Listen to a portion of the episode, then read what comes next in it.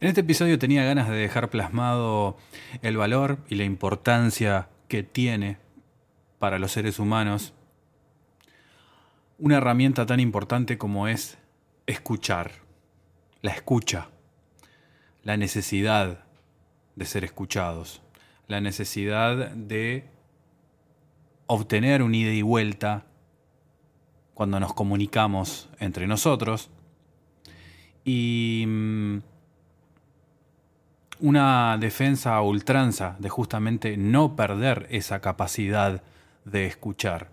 V de Villano, un programa donde hablamos de rock. Son momentos difíciles, hay una sobrecarga muy grande de información a disposición nuestra a través de cualquier medio que querramos utilizar. Con un simple escroleo accedemos a el tipo o la calidad de información que queremos consumir. Vivimos la era de la información, pero también vivimos una especie de tara que muchas veces nos impide encontrar grises entre tanto blanco y negro, entre tanto extremo, ¿no? Entre un extremo u otro. Y nos vamos acostumbrando a eso a que si no es de este color, entonces no sirve. Si no suena de esta forma, entonces no sirve. Si no piensa de esta forma, entonces no sirve. Y en realidad, todo sirve mucho más de lo que uno piensa si se toma la verdadera molestia de escuchar en profundidad, de escuchar realmente el mensaje, de quien sea o de lo que sea. B de Villano Podcast. Desde hace unos días está bollando por mi cabeza una imagen muy linda, es una fotografía. Tengo un tema con las imágenes que muchas veces sirven como disparador de más de un contenido de B de Villano.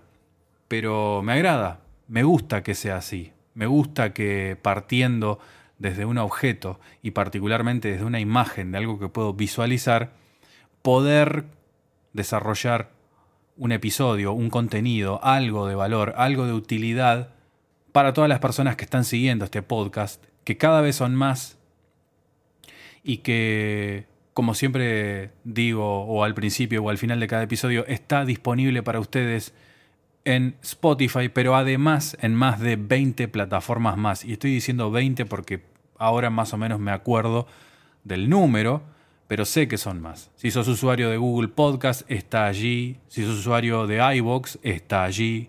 Si sos usuario de Spreaker, está allí. Si utilizás iTunes, también está. Recast, Stitcher y un montón más. No me acuerdo de todas. Inclusive a través de Deezer en Facebook también. Y es bueno repasar de que si quieren mantener un vínculo de ida y vuelta, que es lo a lo que más aspiro desde que empecé a hacer este podcast, las vías son siempre las mismas. Por un lado, el sistema de mensajería que tiene B de Villano Spotify, que eh, desde la misma plataforma pueden enviar un mensaje de voz, lo cual estaría genial escuchar sus voces. Más que leerlos, me encantaría escucharlos. Ojalá este episodio justamente los motive a eso, a que se animen a hablar para que yo los pueda escuchar, porque de eso justamente se trata un poco de este episodio, de escucharnos.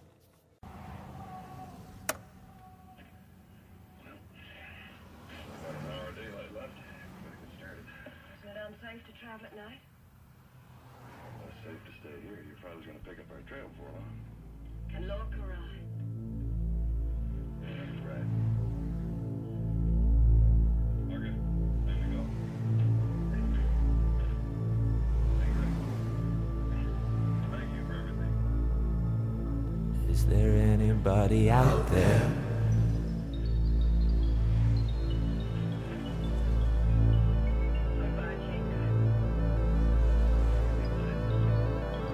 Is there anybody out there?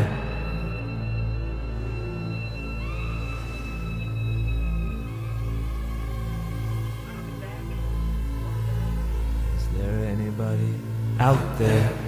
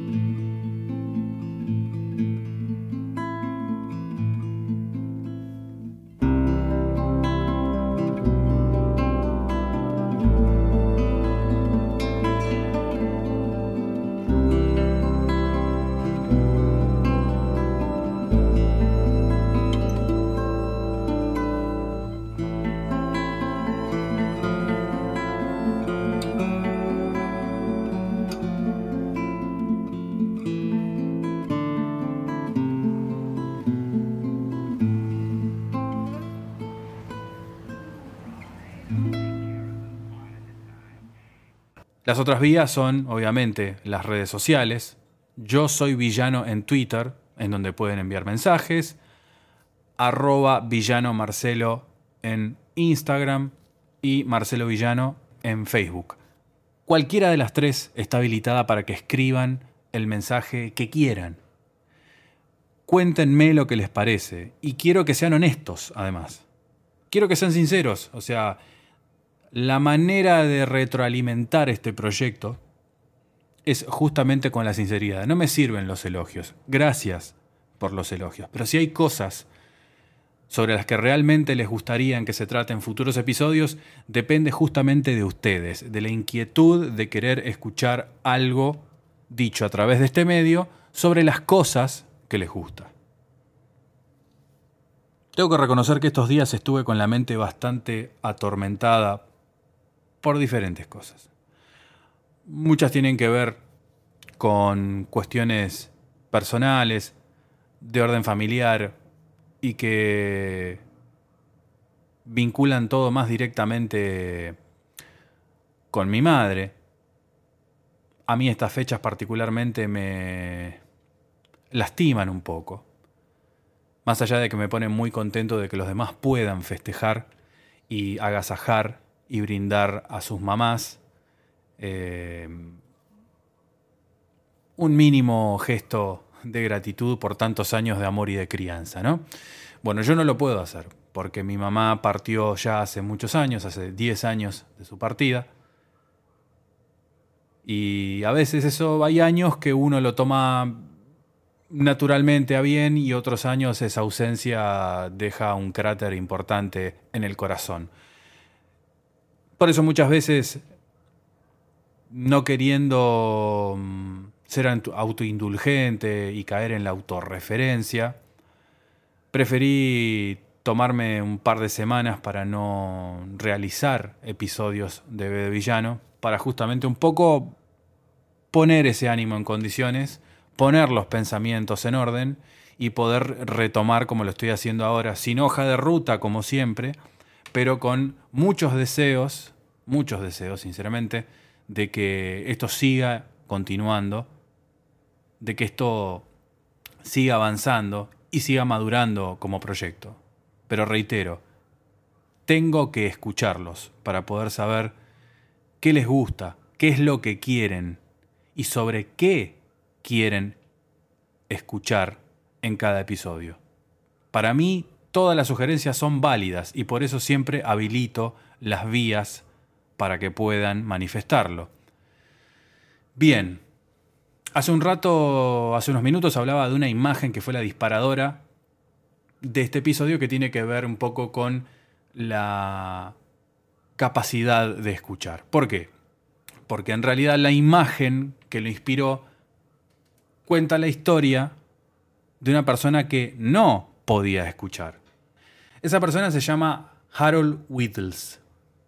Es un nene que mm, se podría decir que se convirtió en una especie de, celebridad gracias a que su foto recorrió el mundo, primero en, de alguna forma a través del medio que en ese momento le permitía, que era la famosa revista Reader's Digest, que era, ¿cómo explicarlo? A ver, no sé, para quienes más o menos me siguen eh, en edad, la Reader's Digest era como la revista Selecciones de, de esta parte del mundo, o la revista Muy Interesante, o revistas que tuvieran alguna especie de vínculo con la ciencia o con la medicina, o con los avances que la humanidad eh, manifestara en ese momento en esas áreas.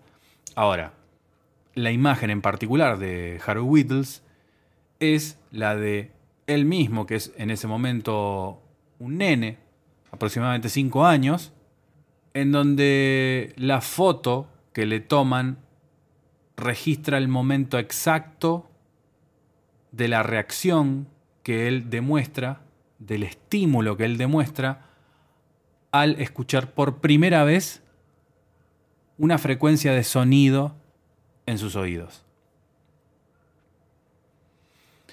Es una foto tomada por un hombre llamado, por un fotógrafo llamado Jack Bradley, que se inmortalizó justamente por eso, porque captura la cara de asombro de él, tan chiquito, que durante esos cinco años de vida no había conocido lo que es el sonido, no sabía lo que era el ruido, porque había nacido sordo.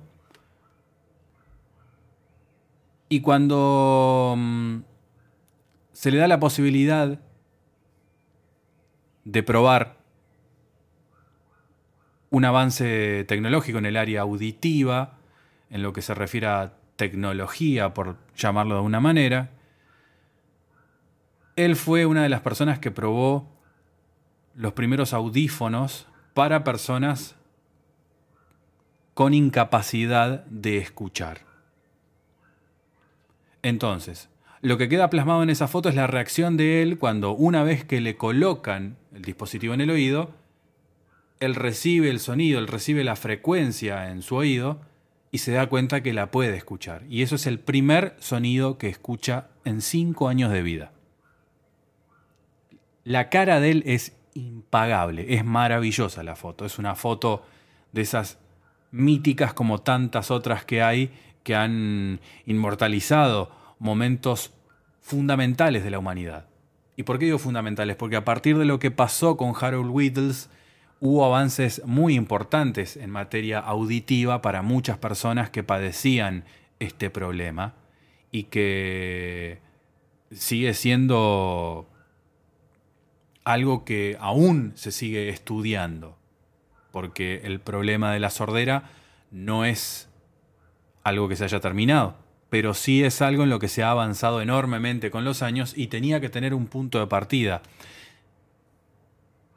Los dispositivos en realidad se venían haciendo desde el siglo XVII, pero obviamente para cuando llegó la época de Harold Whittles, de este nene de 5 años, el mundo estaba transitando la década del 60. Según los datos que hay disponibles, Jack Bradley tomó la foto en el año 1963, pero se publicó recién en 1974 en esta revista que les había comentado que se llamaba Reader's Digest y que mm, fue rotulado ese momento como uno de los momentos inolvidables más importantes captados por una cámara fotográfica. ¿Cómo lo muestra él en la foto? Con un gesto propio de alguien que rompe un silencio que parecía eterno y esa cara se transforma en una cara de asombro. Los ojos se le agrandan, las pupilas se le agrandan enormes y hay como una necesidad de responder a ese impulso. Eso es lo que capturó Jack Bradley con esa foto. Harold Whittles era, como les dije, sordo hasta ese entonces. Y si vos tenés gente conocida que convive con esta capacidad diferente, sabés que tiene diferentes tipos y diferentes niveles de sordera. El caso puntual de Harold Whittle se lo conoce como sordera perceptiva. Por eso él, a pesar de considerarse sordo, reaccionó al sonido gracias a la aplicación de un procesamiento de señales para justamente mejorar qué? Para mejorar la inteligibilidad del habla en las personas que padecen la sordera. Si vos este, provees sonido a personas que no pueden oír, pero lo pueden captar, eso provoca un impulso y un deseo de justamente poder hablar o de intentar de alguna forma comunicarte eh, a través de la emisión de sonido, o sea, a través de tu boca, a través del habla, a través de, de la fonética, tratar de un poco decir algo, tratar de comunicarte, tratar de manifestar algo, porque el sonido lo motiva a hacerlo.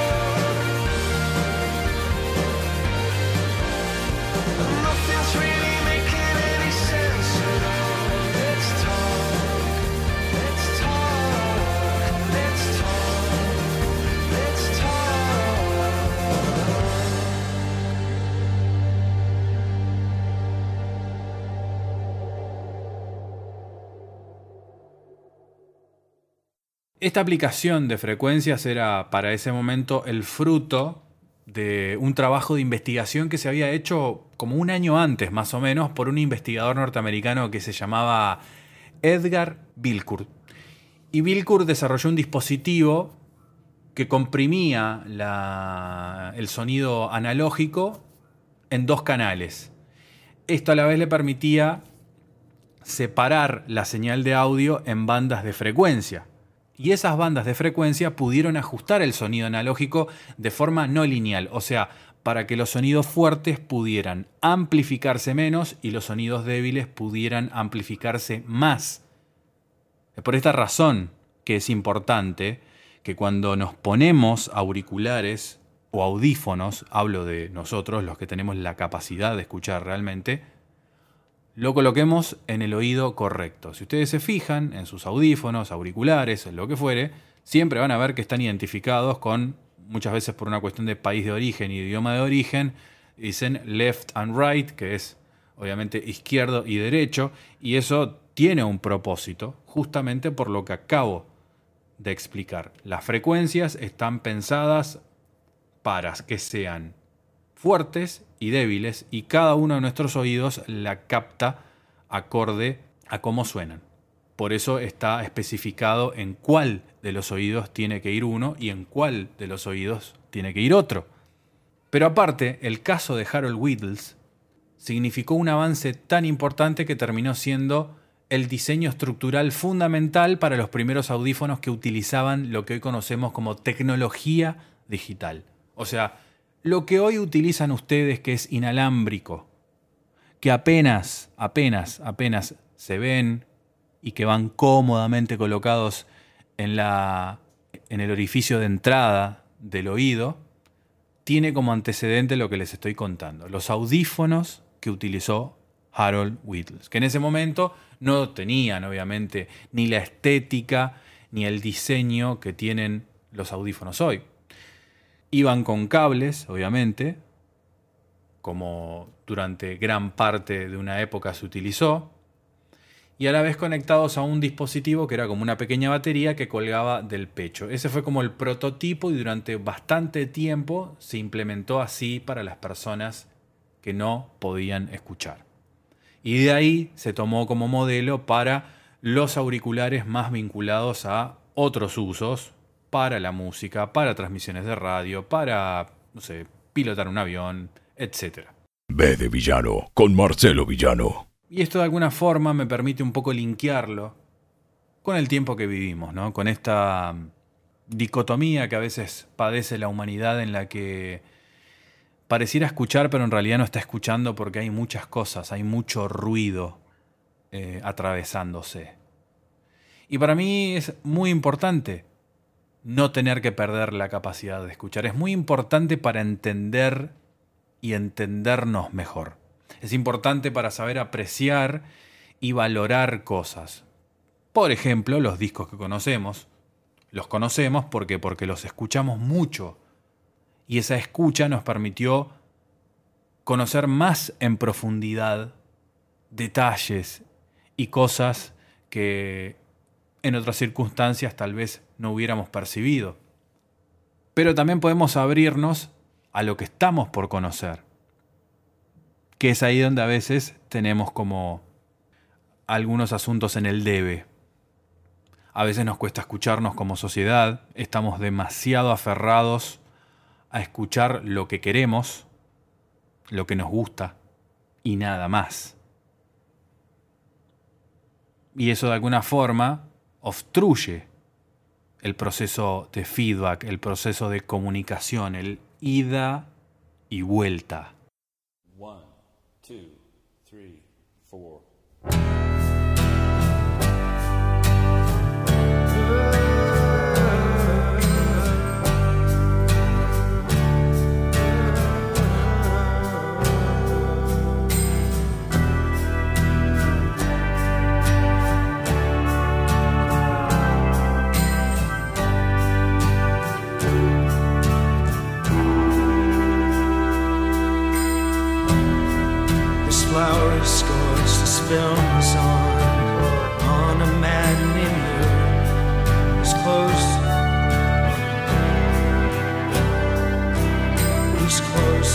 set right.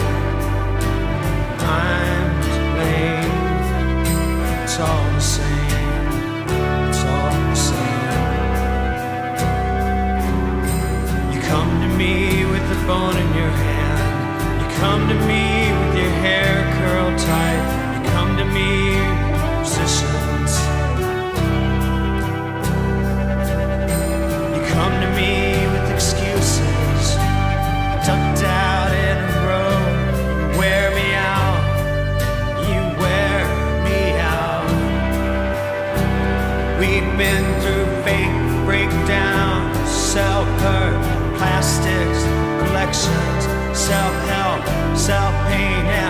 Psychics, fuck off. I was central, I had control, I lost my head.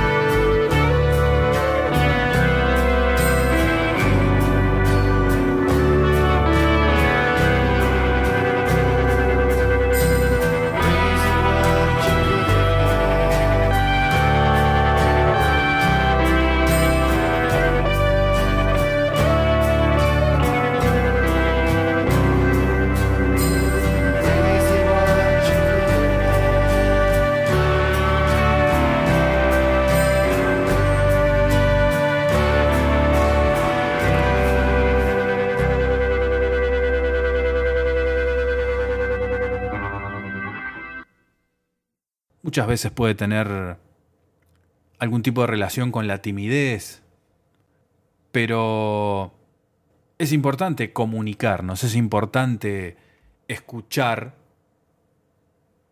qué piensa el otro para poder emitir un juicio propio. En cualquier tipo de comunicación, en cualquier tipo de conversación, en cualquier tipo de intercambio, la clave de todo siempre va a ser escuchar. ¿No les llama la atención en los debates políticos previo a cualquier sufragio que nunca se escuchan, que se pisan todo el tiempo, que no hay manera de entablar un diálogo coherente entre personas que supuestamente, supuestamente, son las que están aptas para gobernar un país, para hacerse cargo de nuestros destinos. Y sin embargo, somos testigos de que lo único que hacen es un montón de ruido. Un montón, ¿eh? Un montón de ruido. Y ese es el valor que ellos transmiten a la sociedad. Esa es la... mm, como decía hace un rato. Ese es el sonido, esas son las frecuencias que ellos emiten a la sociedad. Y yo pregunto, ¿es posible comprender algo de lo que dicen? ¿Es posible valorar algo de lo que proponen? ¿Es posible que sin escuchar al otro sean capaces de dirigir el futuro de una nación? Para mí está clarísimo que no. Pero bueno, ese es mi juicio. Ese es mi punto de vista luego de intentar escucharlos, porque realmente se hace muy difícil entender a dónde quieren ir. Si es que tienen algún lugar a dónde ir realmente. Para mí muchas veces, cuando nadie tiene que decir nada, generalmente habla en exceso, por encima del otro, y sin respetar la voluntad del otro de manifestar su parecer. Es importante escuchar. Es muy importante escuchar, así como es muy importante no abstraerse a escuchar. B de Villano, podcast de rock. Por ejemplo, vivimos en una etapa donde pareciera que la ahora llamada cancelación es la moneda corriente que utiliza tanto la prensa, redes sociales y sus consumidores para decidir si un artista debe o no debe ser justamente a partir de un juicio basado en la moral, una moral muchas veces discutible, si esa banda debe seguir siendo escuchada o no. Si ese disco de ahora en más debe seguir siendo apreciado o no. Si esa carrera tiene su grado de importancia o no. Sobran casos. Muchas veces me pregunto, ¿dejarían ustedes de escuchar los discos que tanto amaron después de haberse enterado a través de un canal de noticias o a través de redes sociales sobre X escándalo de ese artista o de esa artista o de ese músico? Eso me da mucha curiosidad y realmente me gustaría escuchar que sean sinceros y que digan la verdad al respecto. En mi caso, tengo las cosas muy en claro. No soy el mega fan de Michael Jackson, pero hay un par de discos que me parecen esenciales y nunca dejaría de escucharlos. No estoy de acuerdo ideológicamente para nada con John Schaffer de Ice Earth, la banda de power metal de Tampa, Florida, que fue arrestado por presentarse violentamente en el Congreso de Estados Unidos luego de que los republicanos perdieran las elecciones frente a Biden, pero la realidad es que no por eso voy a dejar de escuchar discos increíbles que al día de hoy forman parte de mi vida, porque no tiene nada que ver. De la misma forma en que no tiene nada que ver lo que se diga o lo que mm, haga la justicia con relación a lo que está pasando en el caso de Marilyn Manson. Yo los discos los conocía de antes. Por ende, no tengo por qué dejar de escucharlos. Porque no soy juez. Nunca me interesó la vida personal de estas personas, para empezar. Por ende, la realidad es que nunca me quise enterar de nada de esto. Esas son cosas que exponen quienes creen que pueden emitir, emitir, reitero, un juicio en base a una moral que muchas veces es discutible y que se edifica en base de exponer la vida privada de muchas personas.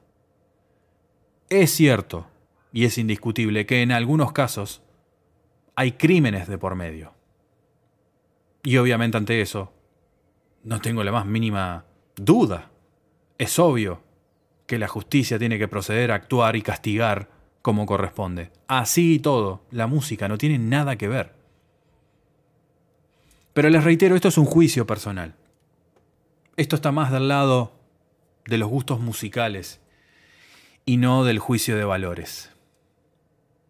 Es una postura que quiero dejar siempre en claro, porque si seguimos así, si seguimos cancelando y si seguimos aplicando la cultura de la corrección política, que no es otra cosa que una bajada de línea para que cada vez seamos esos corderitos mansitos agrupados en un corral, vamos a perder todo lo que se conquistó con tantos años de revoluciones culturales y contraculturales en cualquier área de la música. No puntualmente el rock, que el rock siempre está en un lugar de juicio todo el tiempo. Pero el que está en el rock sabe que es así. Que desde los tiempos inmemoriales, en cuando Elvis se movía como se movía, o empezaron a aparecer los primeros rockeros pelilargos, o aparecieron los punks con las crestas, o apareciera el que apareciera que planteara una estética y una postura distinta ante la vida, desde luego va a ser señalado con el dedo incluso sin ni siquiera saber concretamente qué hace. Porque ese es un vicio que la sociedad nunca pudo, no puede aún y dudo que vaya a poder solucionar.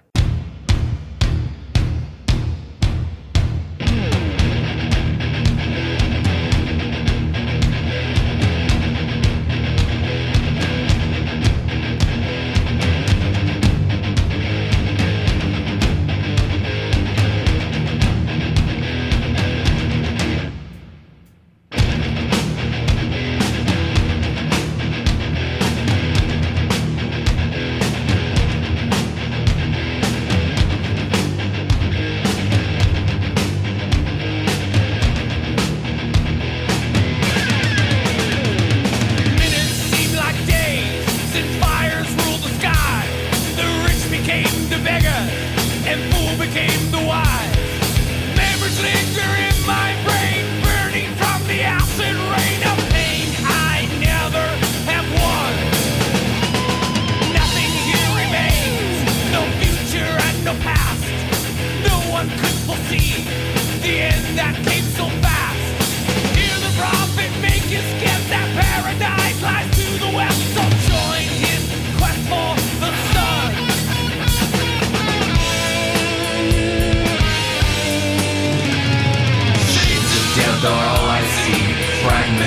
what you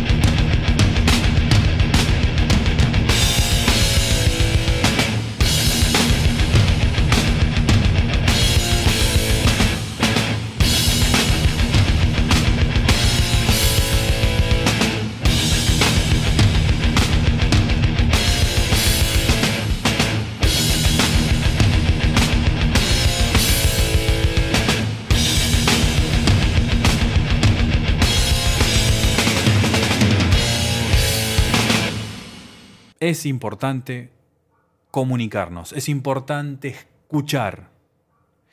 Y cuando, ya como para darle un cierre a este asunto de la cancelación, creo que es muy importante que cuando vamos a emitir juicios, sobre todo, escuchemos las dos campanas.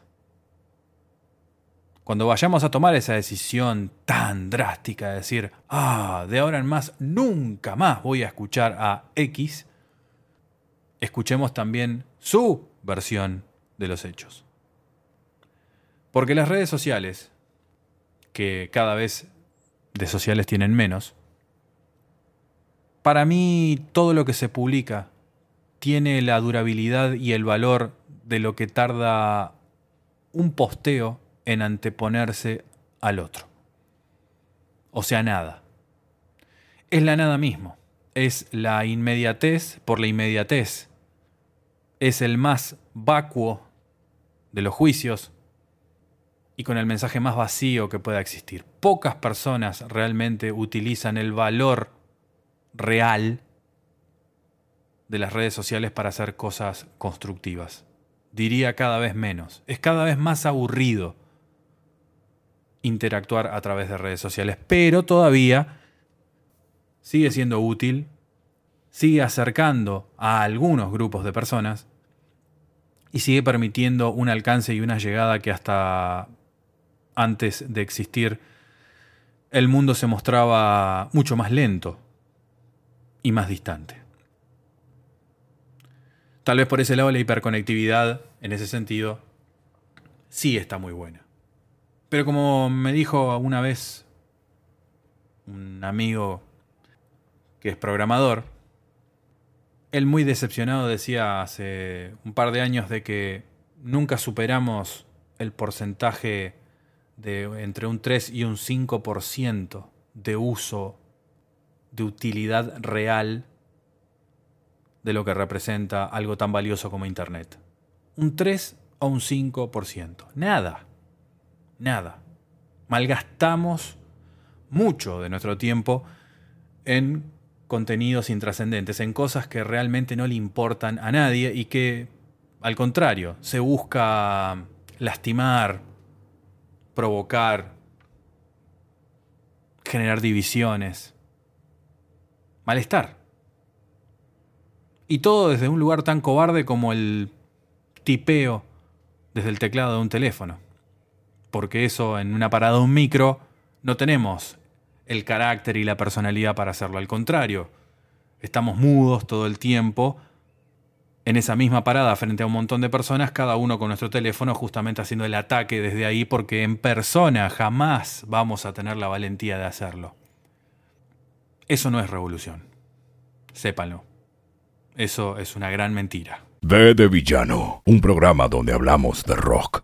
El otro día tuve la posibilidad de participar en un en una especie de grupo de charla que se puede aplicar a través de la red social Twitter. Yo ni siquiera sabía que la herramienta estaba disponible. Eh, y fue muy, muy interesante porque más allá de que podía haber un pequeño desfasaje en lo que se refiere a las conexiones eh, de Internet por parte de cada uno, ¿no? O sea, del, del Wi-Fi que tuvieran a mano o el tipo de conexión que tuvieran a mano, la charla entre un grupo de aproximadamente 30 personas fue muy amena, hubo un intercambio muy bueno, muy lindo y ah, si bien habían algunos que participaban más que otros, fue un ida y vuelta muy divertido, muy gracioso y sano. Realmente, muy sano y de mucho respeto. Em, esto fue una iniciativa que tuvo una locutora que se llama Vanina Parejas, que trabajó muchos años en FM Rock and Pop, al lado de mucha gente importante que creció en esa emisora. Ella es una artista de la voz, ha hecho personajes increíbles, ha hecho labor artística también para, para esa emisora. Y hablábamos de cosas muy cercanas a las personas, tampoco eran eran gr- grandes eh, delirios, sino que sencillamente era, bueno, eh, muchas personas justamente con la necesidad imperiosa de ver cuál iba a ser su futuro laboral en materia de medios de comunicación. La radio como tal sigue transitando esta especie de transición en la que mm, cada día se hace más televisada, cada vez adopta más naturalmente el convertirse en una plataforma y no ser solamente en una entidad emisora. Y en ese, en ese trajín, muchas personas, hombres y mujeres, están tratando de encajar para ver cuál va a ser su futuro laboral y a dónde los lleva esta vocación. ¿Dónde encajar en un mercado que hoy por hoy no tiene muchas plazas para todos los que quieren hacer cosas? Entonces, la charla empezó a bifurcarse hacia las alternativas, claro. Las radios convencionales como tal no tienen ya lugar para tantos aspirantes a los puestos. No hay una renovación del medio en cuanto a propuestas artísticas. Son cuatro o cinco las radios que están agrupando más o menos el share en Argentina y el resto sobrevive. Pero además hay otro grupo de sobrevivientes que son todas esas personas que no encuentran trabajo, que no están siendo escuchadas y que nos estamos perdiendo de conocerlas y de conocer todo lo que pueden demostrarnos creativamente. Entonces empezó a salir eh, como tema bastante fluido el hecho de la autogestión. ¿no? Teniendo a Internet como un aliado incomparable, como una herramienta vital de alcance, como un medio de difusión personal que lo podemos tunear acorde a nuestras necesidades, acorde a nuestros gustos, acorde a nuestras aspiraciones. Y ahí empiezan a aparecer, bueno, obviamente todas las alternativas que hoy este mundo ofrece desde hacer alianzas y construir plataformas para generar contenidos hasta eh, aquellos que todavía no saben de qué va a tratarse el primer episodio de su primer podcast. Algunos todavía están dubitativos de si el formato se adecúa a lo que ellos quieren hacer o son ellos los que tienen que adecuarse al formato. Todas esas variables son las que transitan un poco estas personas que formaban parte de este grupo de charla que se generó en Twitter a través de la iniciativa de Vanina Parejas. En esa charla todos teníamos la posibilidad de hablar, porque el dispositivo te lo permitía. Eh, la charla tenía un moderador, como puede haber en cualquier sala de chat, y a partir de ahí los micrófonos se habilitaban para quienes quisieran hablar y todos hablábamos. Y lo bueno es que en líneas generales todos respetaron el momento de habla de cada uno. Todos esperaron a que la otra persona terminara para después eh, manifestar un punto de vista o retomar la charla desde ese punto que manifestó la persona anterior. Fue muy sano y muy saludable ver que todavía eso sucede y que se puede aplicar de forma súper natural la mayoría de las personas ahí no nos conocíamos personalmente y sin embargo se generó un clima muy ameno, de mucho respeto y casi te diría de camaradería, como si todos estuviéramos formando parte, por ejemplo, del plantel de una radio. Claro, somos todos muchas personas que en la mayoría de los casos tenemos bastante experiencia en los medios, pero también había otras personas que, por ejemplo, se habían recibido hacía apenas dos años en diferentes carreras, ya sea de locutor, de productor, de editor, operadores, etc. Justamente todas áreas que son muy importantes en un medio como lo es la radio o incluso también la televisión. Em, pero valoro eso, valoro el hecho, el, deseo de escuchar al otro quedó más que palpable en esa charla eh, que tuvimos el día de ayer y ojalá se repita, ojalá mm, permita que muchas personas puedan un poco también desagotar todas las dudas y todas las ganas de emprender algo y de animarse a emprender. Porque la clave de todo, al final, como decía Bebe Sanso, es de que siempre haya gente del otro lado haciendo qué? Escuchando. Es la clave de todo.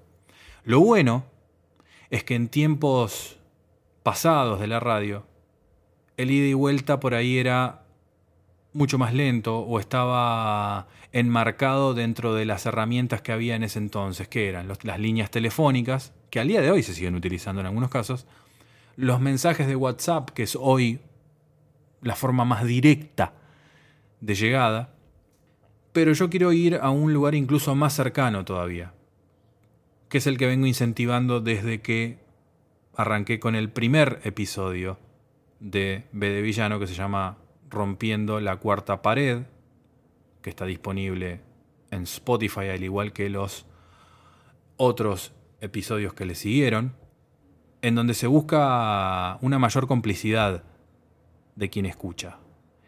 Y de que esa, esa complicidad y esa escucha se transforme también en voz, en una voz, en alguien que hable, en alguien que emita, en alguien que diga lo que piensa sobre lo que está escuchando.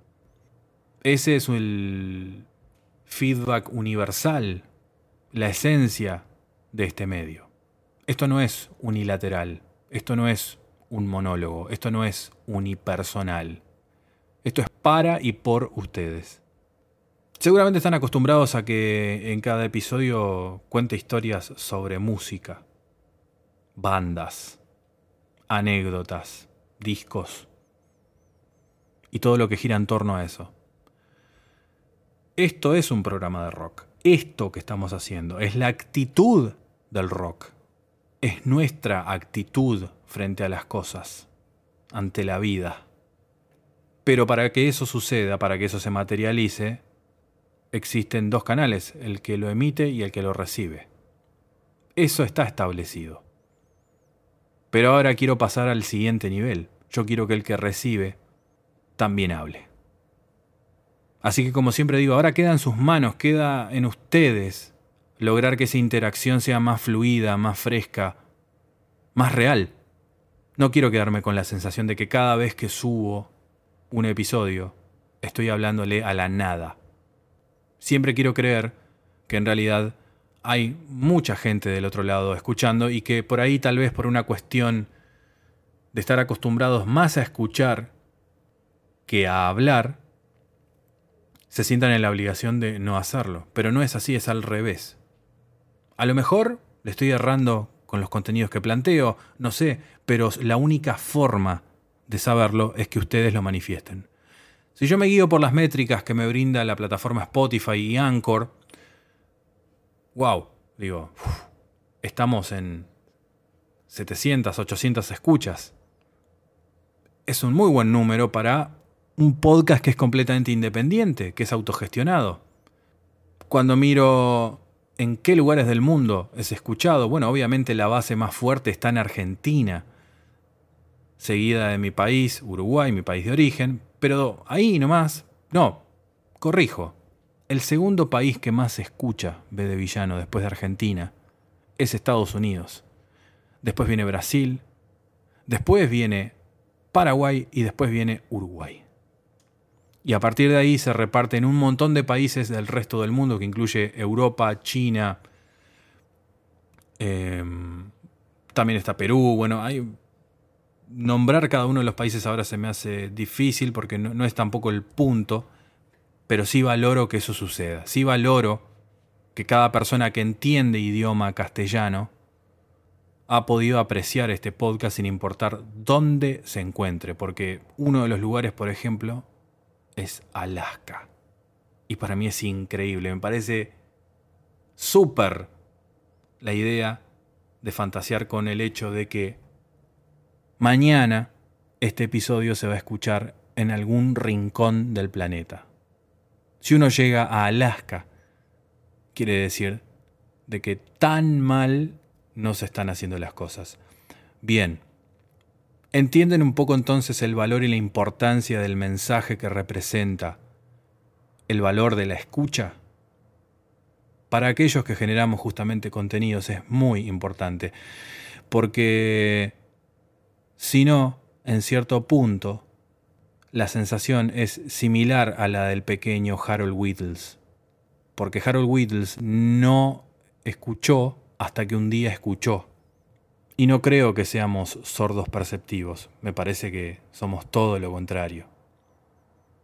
De que tenemos el privilegio de hablar y de escuchar. Y eso tiene un valor inapreciable, que no se puede medir y que sigue siendo la clave para seguir creciendo como personas.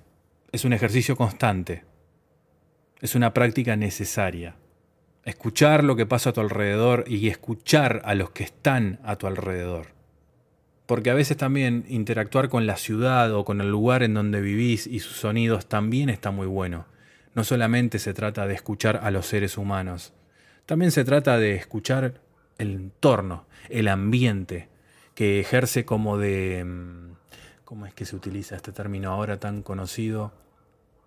Música incidental, ¿no? O, o el sonido o el ruido incidental que está a tu alrededor, que puede ser, si vivís en una zona muy urbana, tal vez el ruido de la calle, las bocinas, los trenes, los pasos.